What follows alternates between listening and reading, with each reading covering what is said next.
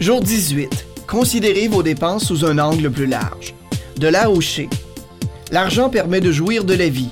Sans argent, on jouit de la pauvreté.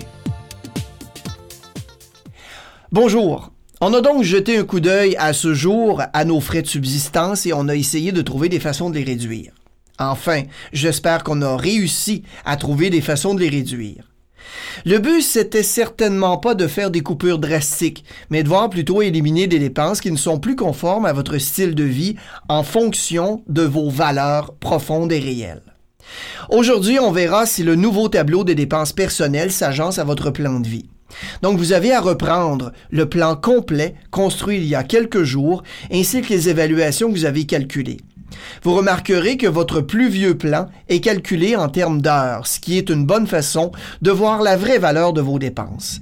Nous ferons le même exercice avec vos dépenses. Prenez maintenant la page du jour.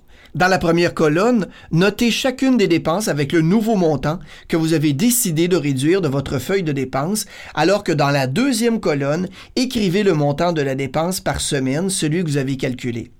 Maintenant, dans la troisième colonne, divisez chaque nombre de la deuxième colonne par le vrai salaire horaire que vous avez calculé plus tôt dans le programme.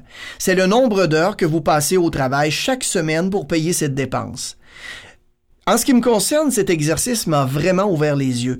Je me suis senti presque coupable de ce que je faisais pour plusieurs situations, comme par exemple travailler 11 heures durant ma semaine simplement pour payer mes dépenses de divertissement.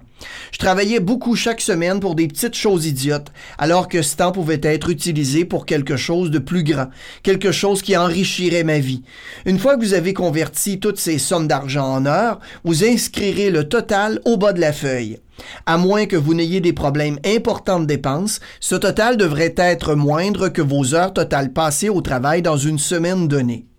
Idéalement, il devrait se situer, comme on a déjà vu dans le programme, autour de 60% des heures totales dans une semaine.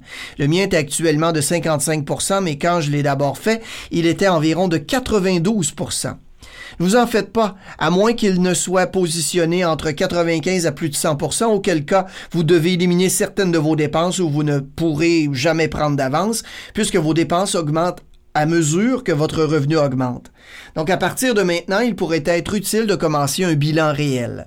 Ce que vous allez faire, c'est de prendre le plan complet et le recopier avec les mêmes items qu'auparavant, mais sans inscrire les nombres. Au lieu de cela, mettez simplement le nombre total d'heures dans une semaine et le nombre total d'heures dépensées pour les frais de subsistance. La différence entre les deux est ce que vous utiliserez pour commencer à construire votre avenir. Et s'il ne me reste à peine que 10% comment est-ce que je pourrais faire pour construire mes rêves avec aussi peu? Ben, tout d'abord, même une petite somme d'argent peut vous faire commencer. Et avec la possibilité de l'intérêt composé, elle peut très bien accroître au fil du temps. Deuxièmement, ce processus d'évaluation n'est pas un processus unique. Il peut être utile de le revoir sur une base annuelle, juste pour réévaluer où vous en êtes et où vous vous dirigez. Une fois que vous vous y êtes attaqué, que les choses commencent à prendre forme vers vos rêves, vous constatez que le sentiment de fierté que cela vous procure vous incite à revoir à la baisse d'autres dépenses. Vous réglez des dettes, diminuez vos achats non essentiels, etc. Demain, on va voir quoi faire avec l'argent restant. Là-dessus, eh bien, allez vivre votre vie riche.